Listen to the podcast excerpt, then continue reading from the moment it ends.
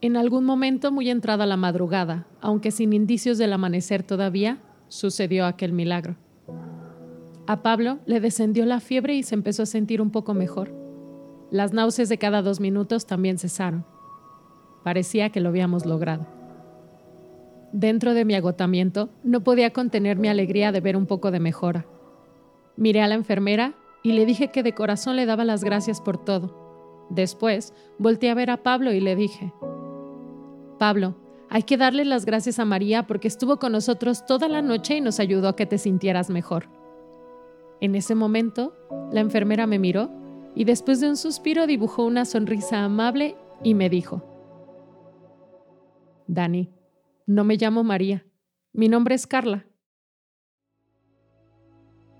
Entonces entré en conversación. Pero anoche en medio de la crisis te pregunté tu nombre. Sí, dijo ella. Y me dijiste que te llamabas María, hasta te lo repetí. Te dije mi nombre, Carla, y tú me llamaste María.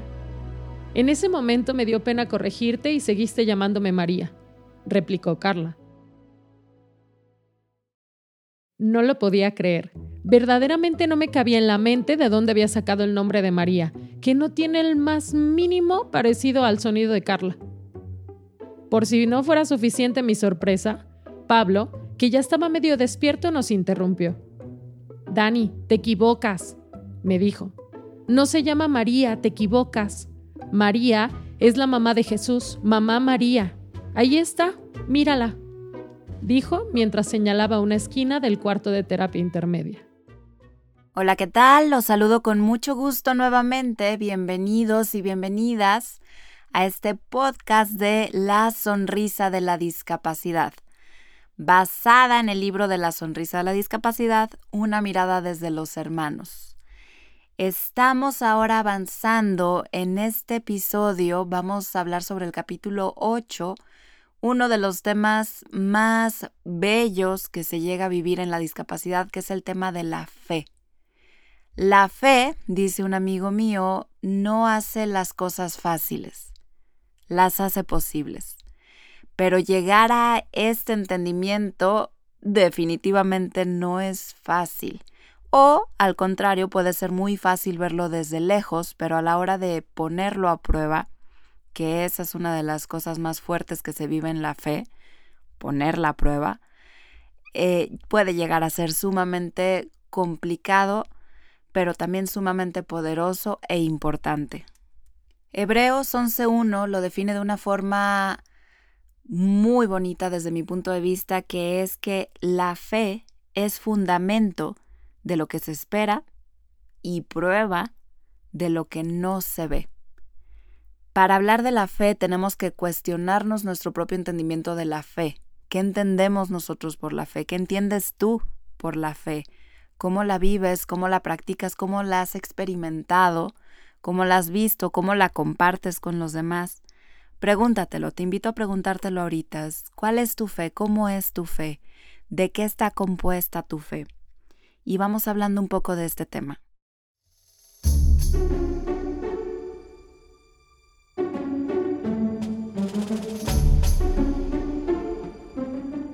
Yo quería comprender a Pablo y le pregunté, ¿Ahí está mamá María, Pablo? Sí, volteé a verla. Nuevamente la enfermera y yo volteamos la mirada a la esquina del cuarto sin ver nada. ¿Y cómo es, Pablo? Le preguntó Carla para obtener más información. Respondió él enseguida. Está muy bonita. Volvió a decir sin quitar la mirada de la esquina del cuarto. Ella nos quiere mucho. Dijo finalmente y cerró sus ojos. Me considero una persona un tanto escéptica, especialmente cuando se trata de apariciones de la Virgen en nuestro cuarto de terapia intensiva. Pero algo pasó esa noche la noche en la que casi muere mi hermano Pablo. Y sé que si él vio a mamá María, hermosa y amorosa, en la esquina del cuarto, yo no tengo duda de que ella estaba ahí con nosotros. Me pregunté entonces, ¿qué tanto podría haber visto yo a María sin que pudiera verla? Sentí yo también su presencia, al punto de que dije su nombre en voz alta. o solo estaba demasiado cansada y dije el primer nombre que se me vino a la cabeza.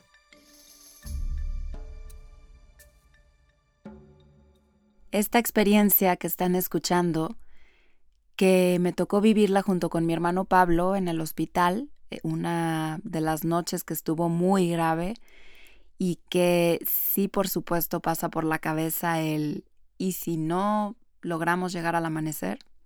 ¿Y si hasta aquí llegó? ¿Y si algo sale mal? ¿Qué voy a hacer? ¿Cómo me voy a sentir? ¿Qué puedo hacer?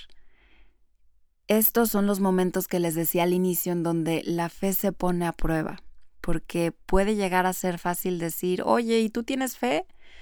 Claro, ¿no? Este, o sea, estas conversaciones cotidianas, casuales, en donde decimos, sí, tú ten fe y ten fe. Y curiosamente es algo que escuchamos mucho en momentos difíciles y que muchas veces para las personas que estamos viviendo momentos difíciles, hace ruido escuchar algo así, ¿no? Como tener fe, porque hay una guerra que a veces pareciera que es interminable entre la razón y la emoción.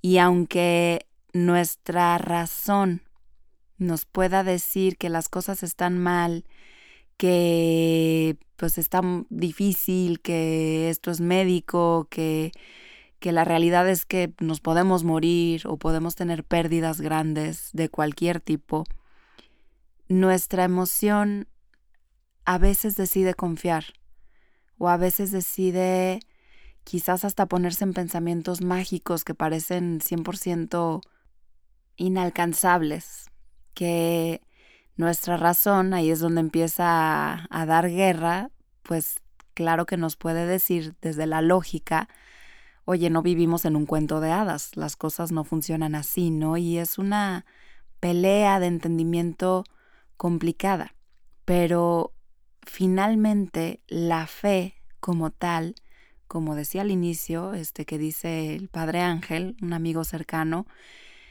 que es esto, es no, no es que haga las cosas fáciles, porque tener fe no es fácil, pero hace que las cosas sean posibles hace que podamos creer en los milagros, que esto en cuestión de razón, y no se diga muchas veces en términos médicos que no hay explicaciones, pues simplemente es donde surgen los milagros. Yo, por supuesto, en esta anécdota que están escuchando, dudé, dudé de mi propia fe. Mm, sé que tuve pensamientos en donde contemplaba la facilidad con la que la fragilidad de la vida de mi hermano estaba y cómo fácilmente podía desaparecer, podía terminar. Y cuestioné mi fe precisamente viendo la inocencia con la que mi hermano cree y él pues ahora sí que es, es desde su discapacidad tiene capacidades tremendamente ahora sí que indescriptibles para una comprensión mayor de las cosas que la razón nos puede hacer ruido. Para mi hermano, que María estuviera ahí es que María estaba ahí.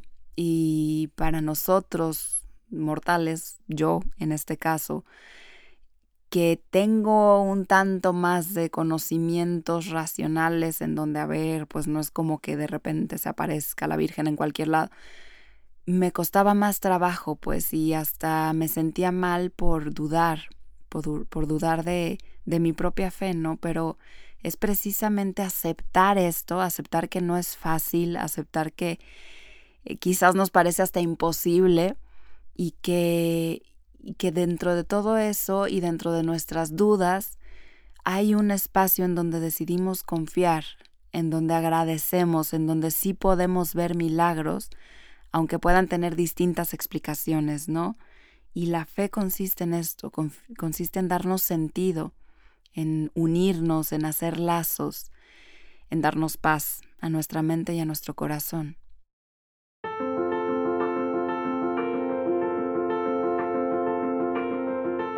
Lo que creemos, siempre podemos examinarlo con lo que sabemos. Y tener fe entonces puede abrir los ojos a la flexibilidad de nuevas posibilidades.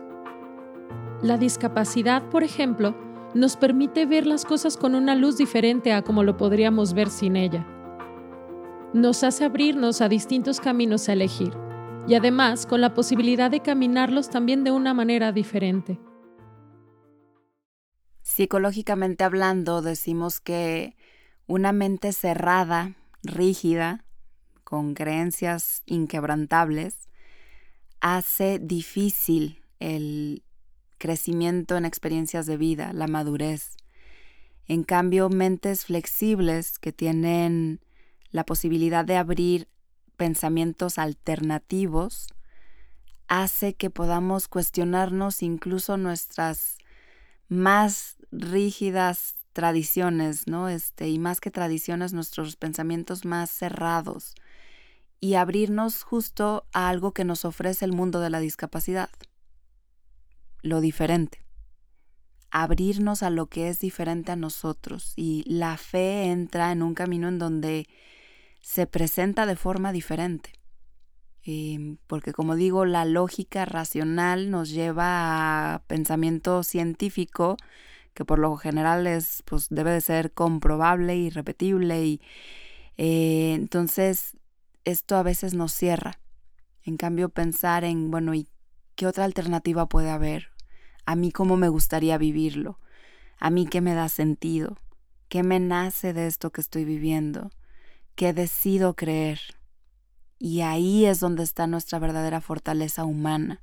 En el recorrido que me tocó dar en esta investigación sobre hermanos de personas con discapacidad, curiosamente y realmente me pareció muy curioso, me encontré con que la fe es uno de los mayores recursos, si no es que el mayor recurso, que tienen las familias y las personas con discapacidad, que viven, o sea, es un recurso que ayuda y apoya y aporta al poder renacer, resignificar la experiencia de lo que es diferente, difícil, complicado, este, ya sea por una situación de accidente que es temporal o por una situación permanente que tiene que ver con una discapacidad permanente, cambio de vida total, ¿no? Eh, pero la fe es este gran recurso y ahí les va, curiosamente, para todas las personas, sin importar si son creyentes o no.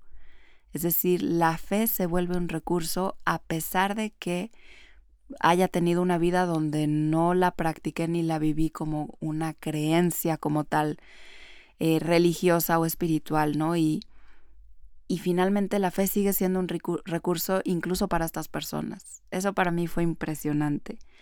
Entonces, creo que la invitación queda abierta a descubrirnos en nuestra propia fe, hablarla, expresarla, compartirla, cuestionarnos, em, ahora sí que descubrirla, porque en nuestra fe es donde también descansa nuestro corazón, nuestra creencia y nuestra parte más espiritual, ubicada en nuestra parte más vulnerable.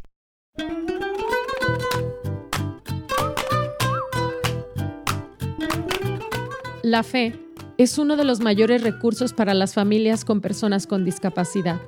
Recurren a ella en búsqueda de opciones y sobre todo de esperanza. Es un valor profundo que nos ayuda a levantarnos las veces que sean necesarias, esperando lo mejor, dejando atrás todos los pensamientos catastróficos que nos pueden rodear. Lo habitual es pedir, Señor, cúrame, dame trabajo, dame una pareja, elimina a los malvados, Protégeme de esta pandemia. Salva a mi hermano. Pero hay una manera diferente. Y no se trata de pedir un deseo o una lámpara mágica. Consiste precisamente en confiar. Fe no es un ritual aprendido, sino un acto personal.